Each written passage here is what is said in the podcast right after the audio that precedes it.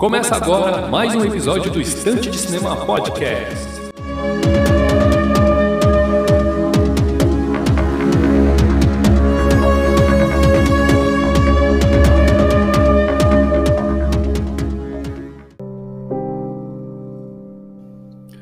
Muito bem, meus amigos, estamos aí para mais um episódio do Estante de Cinema Podcast. Eu sou de Brito, vamos conduzir aqui mais um episódio em formato monólogo. Tema do episódio de hoje é uma análise, uma resenha, uma esmiuçada no filme The Green Knight, né, o filme O Cavaleiro Verde, dirigido aí por David Lowery, é, distribuído pela A24, que tem Dev Patel, Sean Harris, Alicia Vikander, esse filme maravilhoso que estreou no dia 30 de julho deste ano, né, 2021. Né, o tema do episódio de hoje é esse daí. A gente vai falar um pouquinho sobre o filme The Green Knight de uma maneira mais técnica. A gente vai tentar trazer aqui uma resenha sobre o que aconteceu no filme, caso você não tenha compreendido, tá? Porque é um filme um pouquinho difícil de entender. Então vamos lá aproveita se você já assistiu ao filme, mas não entendeu, então aproveita esse episódio que eu vou explicar tudo para você. Então vamos ao que interessa, né? Procure o Estante de Cinema nas redes sociais, arroba Estante de Cinema no Twitter, Instagram, Filmou e Letterboxd. Acessem o blog para matérias exclusivas e especiais no endereço estantedecinema.blogspot.com e procure o Estante de Cinema Podcast na sua rede de podcast, de preferência pode ser no Spotify, Deezer, Google Podcast, Anchor ou na rede que for de sua escolha. Beleza? Então vamos iniciar aqui o filme com a ficha técnica do filme The Green Knight. Né? O diretor é o David Lowery, como eu mencionei. Ele está ambientado nos gêneros fantasia, aventura e horror, olha só. Tem duração de 130 minutos, né, que dá aí 2 horas e 10 minutos. Tem no elenco Dev Patel como Sir Gawain, Sean Harris como Rei Arthur, ou apenas Rei, né, eu vou explicar isso mais tarde. Tem a Alicia Vikander como Essen e Lady. Tem a Saita Choudhury como Mother, como a mãe, ou a Morgana Le Fay, né? mãe do Sir Gawain, no caso. Tem a Kate Dickey como rainha, ou rainha Guinevere. Tem o Barry Keoghan como Scavenger, né? E tem Ralph Ineson como Green Knight. Temos ainda também Joel Edgerton como uh, Lord, né? Ou Lord Bertlack. Por que, que alguns personagens aqui eu mencionei que são apenas Lord, Lady, Rei ou Rainha, né? Eu coloquei ali entre aspas o nome do, dos personagens no conto verdadeiro, né, no conto original. Mas o filme ele tem uma característica interessante que é que alguns personagens não tiveram seu a maioria, aliás, a maioria dos personagens não tiveram seus nomes revelados. Né? O único personagem pelo qual é chamado, pelo qual é chamado pelo nome é o Sir Gawain, né? Agora temos aí o Sean Harris que é o rei e logo interpretamos que é o rei Arthur tem a Kate Dick, que é a rainha, né? E logo entendemos que é a rainha Guinevere, é a, a Sarita, que é a mãe, né, do Gawain, e é, no caso o Gawain é sobrinho do Arthur. Então entendemos que a Morgana Le Fay, né? E a respeito do conto do Cavaleiro Verde tem o Lord e a Lady Bertlack de Hal Desert, que no filme também estão presentes, mas também não têm seus nomes revelados, né? São apenas Lord e Lady curiosidade à parte, o Joe Edgerton, ele é o ator que foi o Sir Gawain no Rei Arthur de 2004, né, com Clive Owen e tal. É, ou ele foi o Sir Gawain naquele filme lá com o Rei Arthur meio com aparência mais romana ali, né? Então é isso, a ficha técnica do filme é esta, tem ainda a sinopse, né, que, que diz assim: o filme conta a história de Sir Gawain, jovem cavaleiro sobrinho de Rei Arthur, que embarca em uma aventura para testar sua coragem ao encarar o Cavaleiro Verde. Basicamente, a premissa do filme é essa daí. Tá? Se você acompanha o blog também, né, no endereço que eu passei, estantedecinema.blogspot.com, ele tem ali uma matéria é, chamada Saga do Cavaleiro Verde, parte 1, o conto, publicado no dia 25 de agosto de 2021. Então, além do, do podcast, né, eu vou pretendo até gravar um podcast aqui com, com um amigo e tal, para a gente falar um pouquinho sobre o filme, né? Além deste episódio de outros dois ou três que eu já, já gravei e publiquei aqui, né? Eu tô completamente obcecado pelo Cavaleiro Verde. Uh, além dos episódios no podcast, eu estou fazendo uma saga no blog também. Então, esta parte 1 que eu já publiquei no dia 25 de, do mês passado uh, é uma saga que vai fazer ali uma. Né, a primeira parte vai ser o conto e a segunda parte vai ser a crítica, né? Vai ser um, uma escrita um pouco mais técnica a respeito do, do que vimos no filme, tá? A parte 1 ela traz um resumão do conto ali, do contexto histórico da Bretanha daquela época, da, da, ou das épocas em que foram confeccionadas as lendas a respeito de personagens que existiram no passado e tudo mais.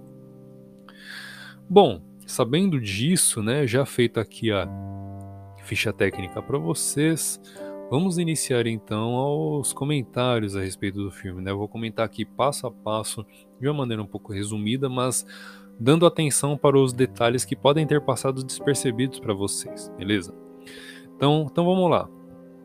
O primeiro vislumbre do filme que temos é de uma pacata Camelot, né? O reino onde é, toda a história é ambientada, né? Todas as, as todas não, as, a maioria das histórias da, da, do ciclo arturiano ali, da mitologia arturiana, é ambientada em Camelot. E sabemos que Camelot no filme é, uma, é um reino pacato, porque ali no primeiro vislumbre que temos tem um foco de incêndio se alastrando no teto de uma ou de uma casa ou de um estábulo, e aquele foco de incêndio não é motivo para é, tumulto, né? Você vê que tem as pessoas ali transitando de lá para cá tranquilamente, né? Isso chama atenção porque Camelot já não é mais um reino de guerras e de defesa do saxão contra a invasão dos saxões ou de expansão territorial. Já é um reino mais pacato, já é um reino que não tem mais tanto alarde, euforia. É um reino que tem até uma certa tranquilidade para lidar com vários assuntos mundanos, né? Por exemplo, um incêndio, né? Então, assim, isso é muito importante saber porque é, reflete diretamente no jovem Gawain, né? Que o Gawain ele é um de todos os cavaleiros ali de Camelot da Távola Redonda que estiveram com Arthur nas batalhas e nas conquistas. Gawain é o mais jovem deles, né? Ele não participou de nenhuma das aventuras da Távola Redonda, ali com Percival, com Lancelot, né? Com Boris, enfim. Isso, e, estando e sendo Camelot um reino pacato como é, né? Isso influencia diretamente no jovem, que no jovem Gawain, que ele cresce, cresce ali com referências, mas sem muita muito o que fazer, por assim dizer. Tanto é que no, na festa em que eles estão realizando ali no final de ano, que é uma comemoração do Natal, o rei Arthur ele pede para o Gawain se aproximar, se sentar ao lado dele, ele concede essa honra ao Gawain e tal. E aí o Arthur pede para que ele conte um, uma história a respeito a seu respeito, né? Ele olha para Gawain e fala para ele contar uma história a seu respeito, para que o próprio rei Arthur se lembre do Gawain mais adiante, né? Ele, o rei Arthur ele gosta de lembrar das pessoas pensando nas histórias que elas construíram, né? E aí é onde o Gawain se envergonha e fala que não tem história nenhuma. Mas curiosamente, como que num presságio, a rainha Guinevere se vira para o jovem e fala que daqui a pouco ele terá alguma história para contar, né? E é nesse ínterim que nós vemos que a mãe do Gawain, ela não participa deste desta festa, né, de final de ano e tal, mas ela prefere passar de uma maneira esse período de uma maneira um pouco isolada, numa capela realizando algum ritual bem estranho ali, né? Inclusive, este ritual tem algumas gravuras com a imagem do rei e de uma rainha, né? E a gente não sabe se ali é o, é o rei Arthur e a rainha Guinevere que estão sendo é, os alvos desse feitiço e tal, mas que curiosamente tem a imagem deles ali. Né? E aí logo depois nós temos o vislumbre da entrada do Cavaleiro Verde no salão, montado a cavalo, né? As pessoas, os cavaleiros sacam suas espadas, temendo que ele fosse uma ameaça, mas ele se mostra muito respeitoso, mesmo entrando de cavalo num salão de festas, né? Que não é a conduta ideal de um cavaleiro, que ele quebra todo, todo esse protocolo, né?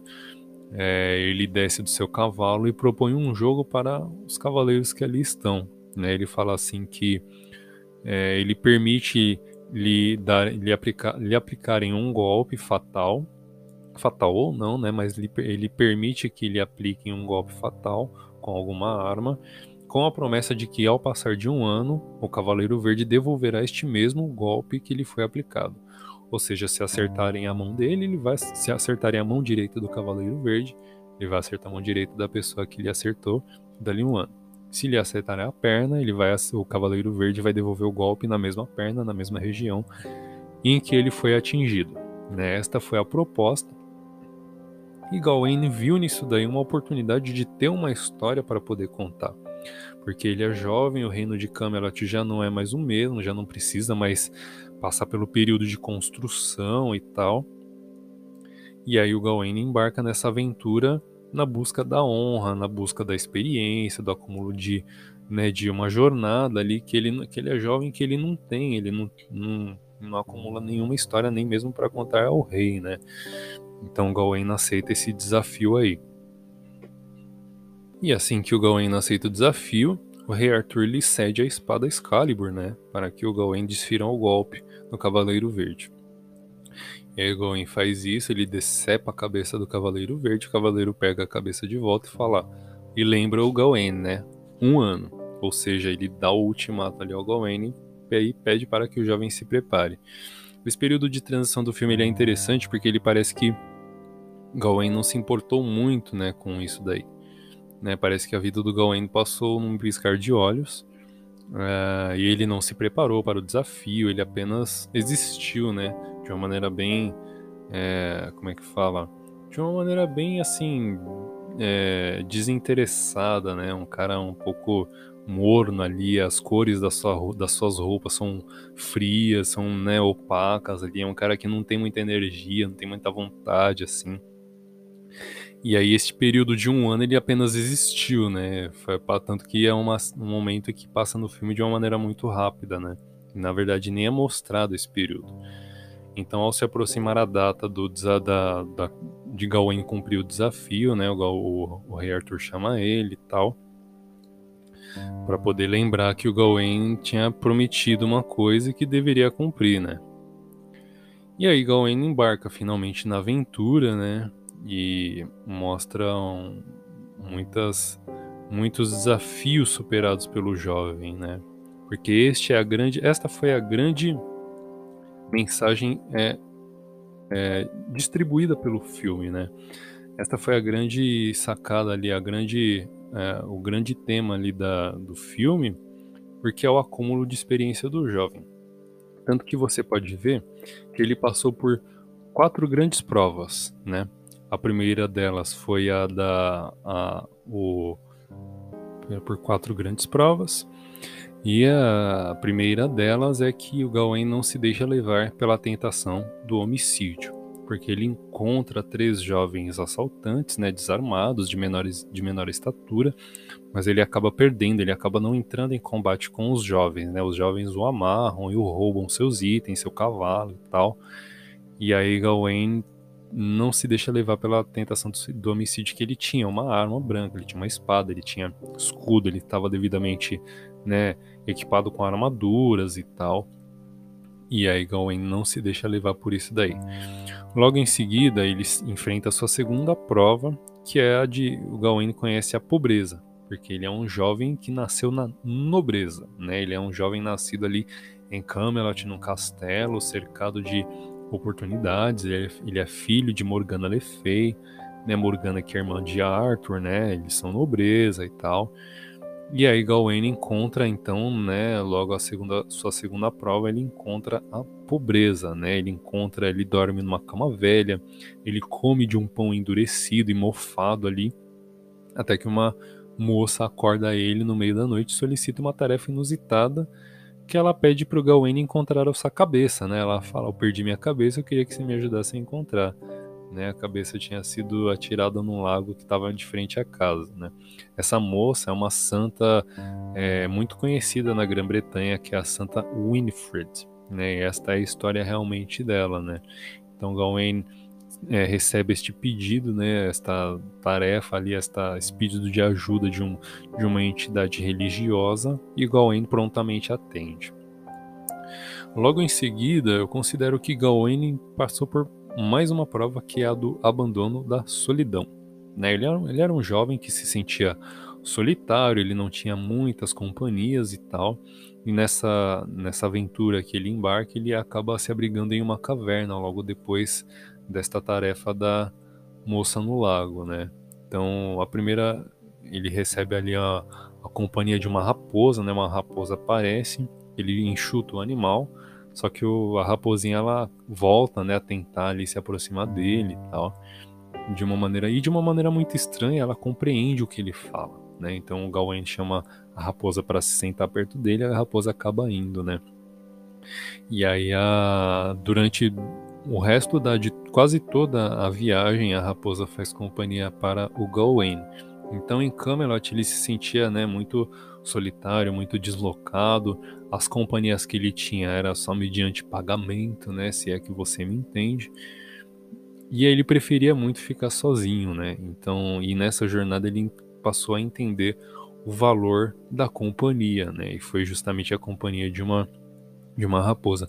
Tanto que tem um momento muito curioso que eles, eles dividem uma comida, né? Eles dividem alguns cogumelos e eles alucinam juntos, né? Eles têm esse momento ali juntos, né?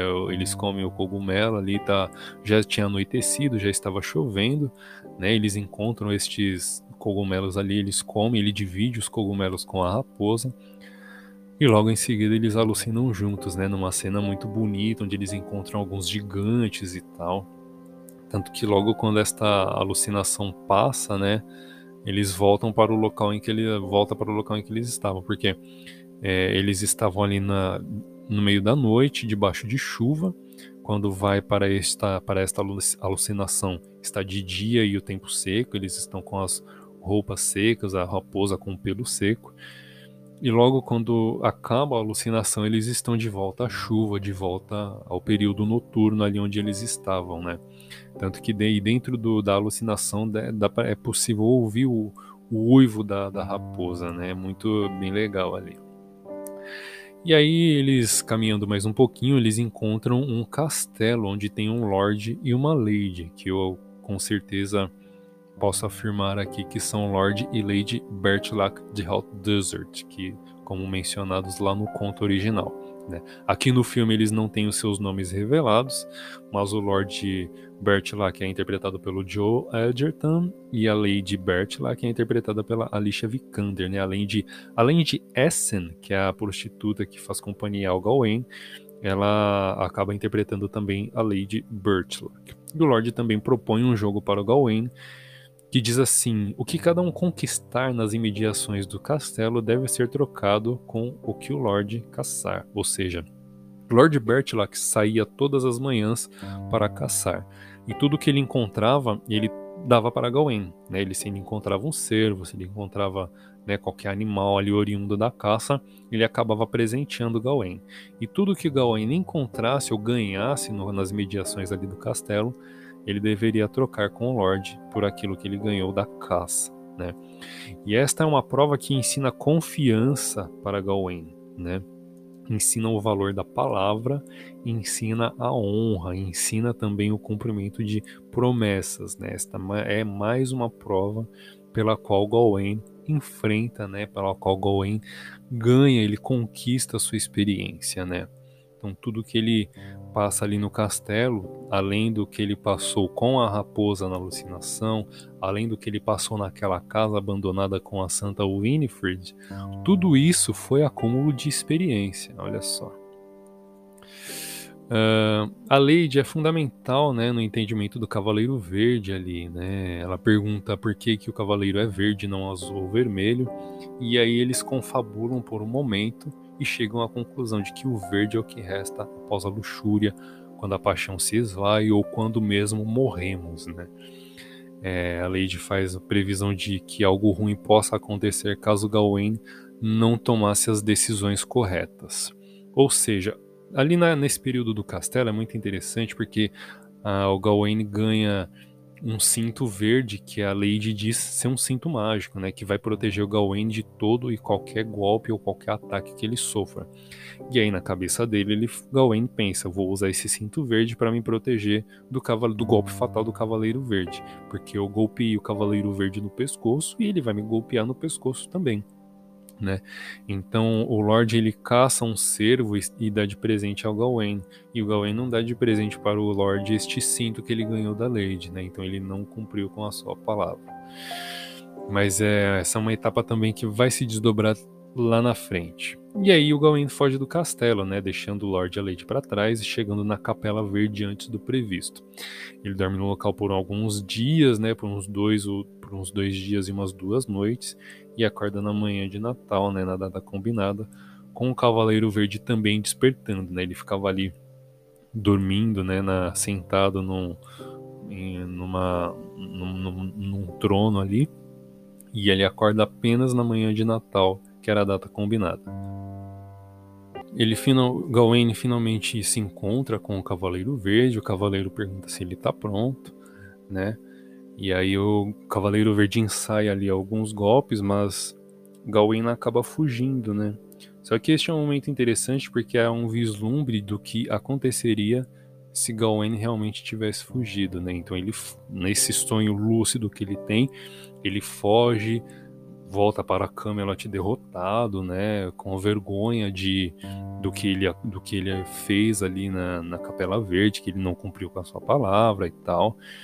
Mais para frente, o rei Arthur e a rainha Guinevere acabam morrendo, Gawain herda o trono de Camelot. Eles passam por mais uma guerra, por mais uma batalha. O filho de Gawain acaba sendo morto e Gawain acaba tendo a sua cabeça decepada, não importa quanto tempo passe né? E ali a grande a grande missão ali do que ele tinha era o, realmente o, o seu entendimento, o cumprimento da sua palavra, a conquista da honra, que era a coisa mais importante para um cavaleiro naquela época, né? Tanto é que vários personagens eles foram guias é, para o Gawain, né? E todos eles amando amando assim a controle da, da mãe do Gawain, né? Você vê ali na como a, como a Morgana toca o rosto do Gawain, né, sempre com a mão direita, vindo na bochecha esquerda do Gawain, e esse gesto se repete ao longo do filme, né?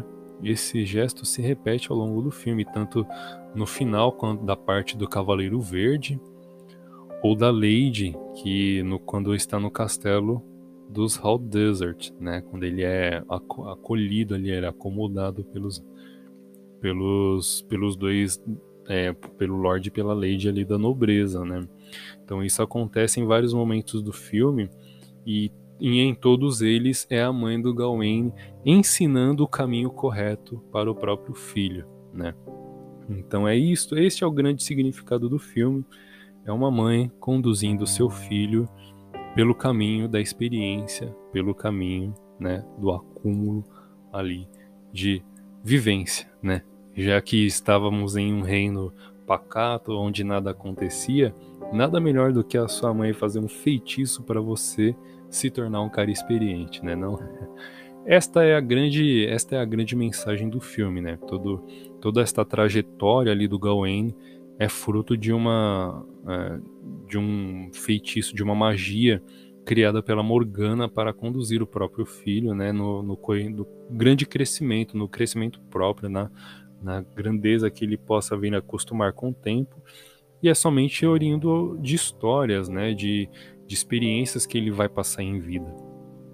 Tanto que quando ela, tanto que quando no começo do filme, onde vai ter a festa, né, a celebração do Natal, ela, a Morgana, ela rejeita, né, o convite de estar presente na festa, porque ela sabia que o rei Arthur perguntaria ao Gawain qual história o Gawain tinha para contar e ela também sabia que o Gawain não tinha história nenhuma para contar.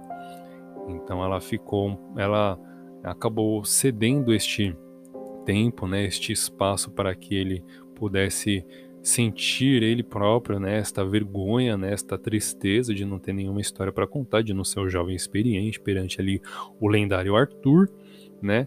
Mas em troca ela acabou criando ali um caminho para que o jovem pudesse ter uma história, pudesse ser lembrado por algum motivo ali no reino de Camelot. Beleza, galera? Este é o grande sentido do filme. Se você ainda tiver com dúvida, deixa um comentário na postagem desse episódio lá no Instagram, que daí eu vou estar tá falando com você, eu vou estar tá respondendo o teu comentário, né, lá no Instagram. De repente eu vou estar até fazendo a leitura dele aqui no final do próximo episódio, beleza? Então é isso, meus amigos. A gente vai ficando por aqui. O episódio de hoje foi um pouquinho mais longo, porque eu precisei dar uma explanada um pouco mais no filme, mesmo que tenha sido resumida e tal. Não esmiucei tudo a respeito do filme, porque ainda vai vir a crítica, né? Vou lançar a crítica lá no blog neste mês. Aguarda aí que logo logo vai estar disponível para você fazer a leitura, beleza? Então é isso, meus amigos. O episódio de hoje está chegando ao final. Espero que vocês tenham gostado. Obrigado pela companhia virtual nesta quase meia hora que você ficou aí me ouvindo tagarelar.